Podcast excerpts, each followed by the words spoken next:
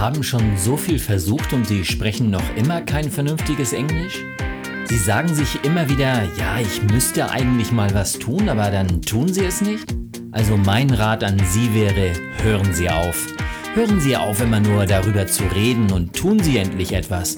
Hören Sie auf, immer nur herumzukleckern und machen Sie mal Nägel mit Köpfen. Sie wissen, dass Sie das Zeug dazu haben, fließend Englisch zu sprechen. Gehen Sie einfach mal auf languagemining.de und buchen Sie Ihre erste Online-Session.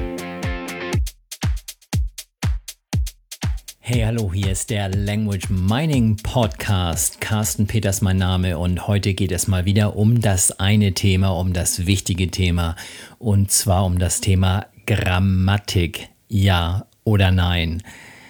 Oh mein Gott, haben uns nicht die Lehrer in der Schule früher schon zu oft, zu viel und zu lange mit dem Thema Grammatik genervt, als dass wir es jetzt immer wieder und immer wieder neu und mit jeder Sprache wieder neu machen müssten? Geht es nicht auf irgendeine andere Art und Weise? Das ist die Frage, die wir in dieser heutigen Episode mal ja etwas beleuchten wollen, etwas näher in Anschein nehmen wollen. Denn äh, ja, Grammatik klingt nicht gerade besonders sexy und doch wollen es viele, auch wenn sie es nicht wahrhaben wollen.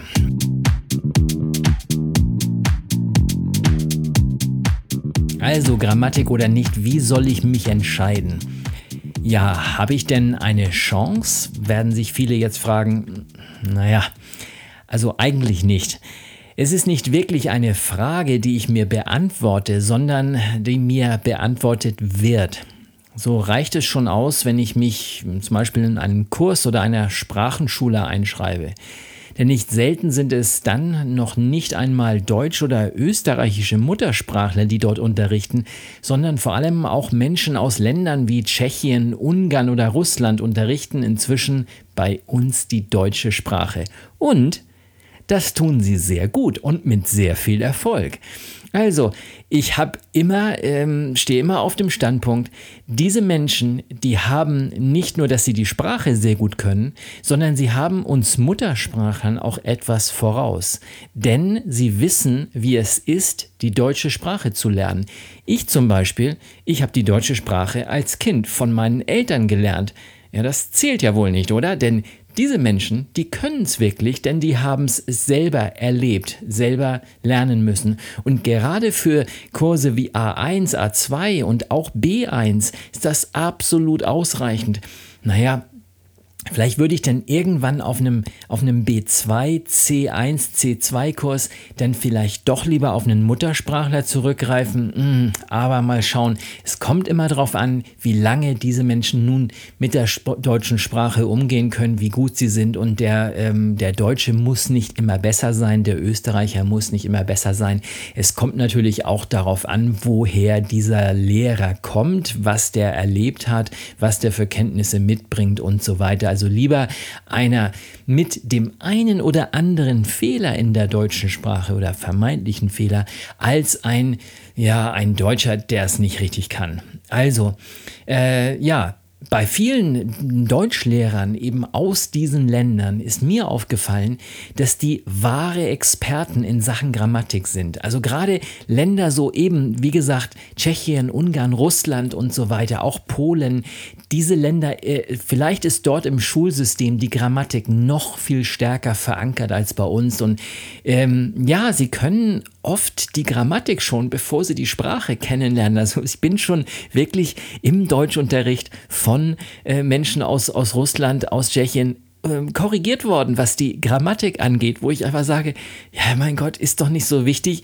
Und hier war es wichtig. Für diese Menschen gilt, gelten Regeln ähm, über alles für, für die deutsche Sprache. Und natürlich sind auch hier nicht alle gleich. Es ist mir nur aufgefallen, dass eben aus diesen Ländern ganz besonders viele Grammatikexperten ähm, ja hier auf dem deutschen Lehrermarkt, Arbeitsmarkt erschienen sind. Also exzellente Deutschlehrer und äh, ja, sie können vor allem auch äh, Lerner gut auf Prüfungen vorbereiten. Und bei den Prüfungen, da geht es natürlich auch wieder um Regeln. Das heißt, es werden ganz bestimmte Dinge abgeprüft und man muss diese Dinge einfach üben, üben, üben, damit man diese Prüfung besteht.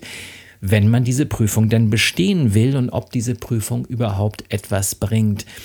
Ja, wir haben gerade wieder diese Prüfungen in Frage gestellt, wenn es um, äh, ja, um Immigranten geht, wo das Ziel doch ein bisschen ein anderes ist, als nur die Prüfung zu bestehen, sondern es geht hier vielmehr um Integration es heißt nicht, dass Prüfungen deshalb unwichtig wären, sondern es ist einfach die, der Fokus ist ein bisschen ein anderer, ein anderer. Also nochmal zurück zum Thema Sprache und Regeln. Wer Spaß daran findet, Sprache über Regeln zu lernen, der findet eben diesen Unterrichtsstil natürlich auch besonders interessant. Und wenn ich mich natürlich in so einen Kurs einschreibe, dann, ja, dann, dann schreibe ich mich natürlich auch in diese Methode ein. Das heißt, ich folge auch diesen Regeln, die eben dieser Lehr äh, Lehrer vorgibt, die dieses System vorgibt und ähm, eben die vermutlich dann auch für die Prüfung ganz besonders wichtig sind.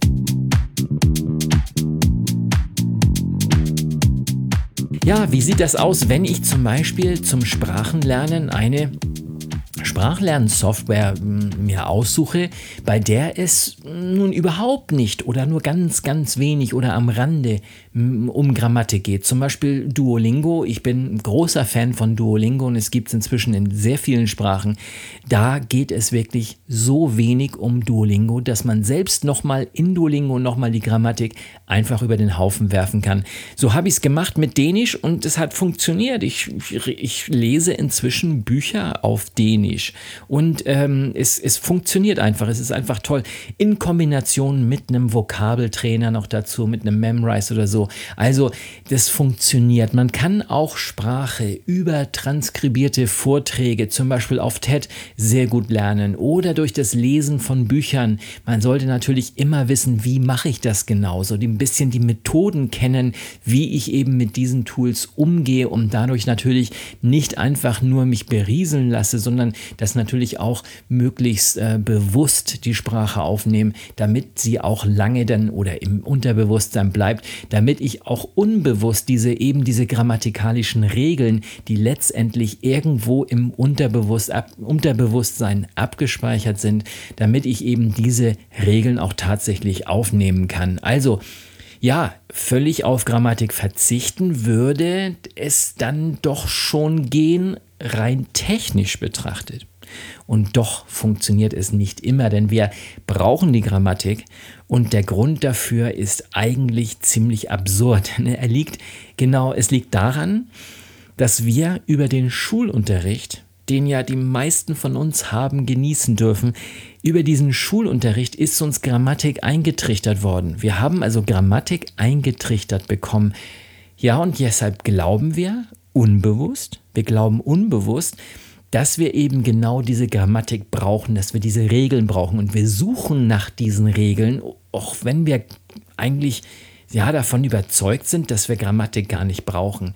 Also das ist so ein bisschen so, wie wir haben so ein Gefühl wie, ja, wir müssen doch Mathematik können, sonst können wir die Physik nicht verstehen. Und so ähnlich glauben wir dann auch, dass wir Grammatik verstehen müssen, weil wir sonst die Sprache nicht verstehen würden. Und Verfechter der Grammatik würden mir jetzt lautstark widersprechen und sagen, ja, genau so ist es, das muss so sein.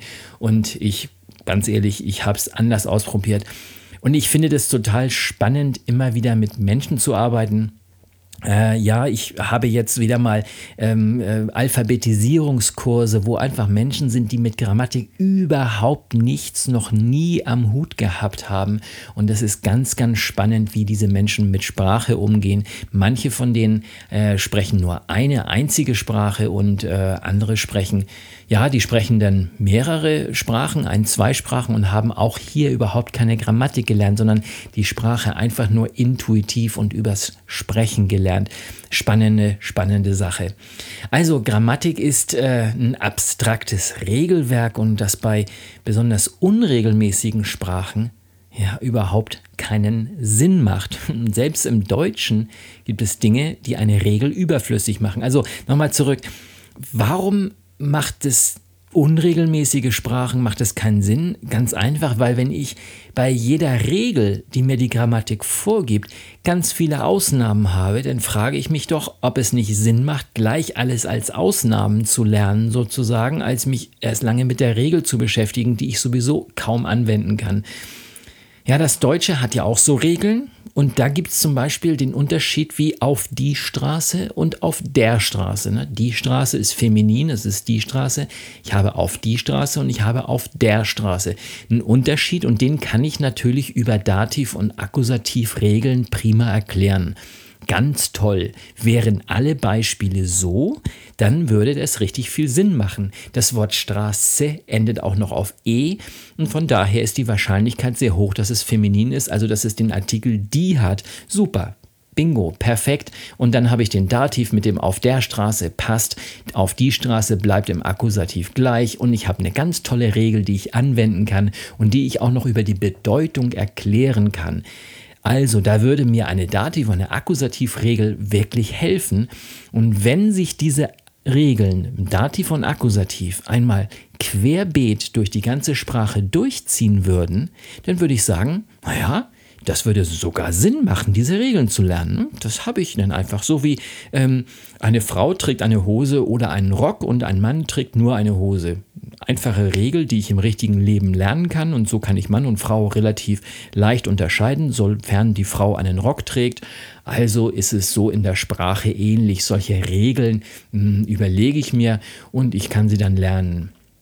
Wenn ich mir allerdings überlege, warum frage ich den Mann, aber ich sage dem Mann, dann muss ich mir doch überlegen, fragen und sagen, ist das nicht eigentlich dasselbe, nur in eine andere Richtung, ähm, mit einer anderen Intention dahinter? Und sicherlich lässt sich hier auch erörtern, wo das denn herkommt, wo denn der Akkusativ und der Dativ bei diesem Unterschied herkommt. Nur das lange zu erklären, würde überhaupt keinen Sinn machen, denn da würde ich ja mehr Zeit mit verbrauchen, als einfach mal schnell das äh, ja übers Gefühl zu lernen. Also hier ganz klares Beispiel, da lerne ich lieber übers Gefühl, denn die Regel bringt mir hier rein gar nichts. Naja, und so kann man Grammatik oder auch Nicht-Grammatik immer mal wieder äh, für gegeneinander abwägen. Und ja, ich mache in meinem Deutschunterricht tatsächlich auch eine Mischung aus Grammatik und Nicht-Grammatik im Unterricht. Und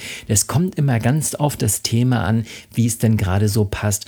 Und ja, das, was ich da tue, äh, das Feedback, was ich bekomme, ja, es macht den Lernern Spaß. Und das ist ähm, einfach die Art und Weise, wie ich vorgehe, wie ich auch das Feedback bekomme was ich auch bei mir selbst gelernt habe, was äh, funktioniert und was nicht funktioniert.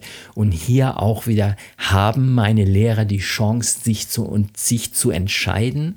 Können sie wählen, Grammatik ja oder nein?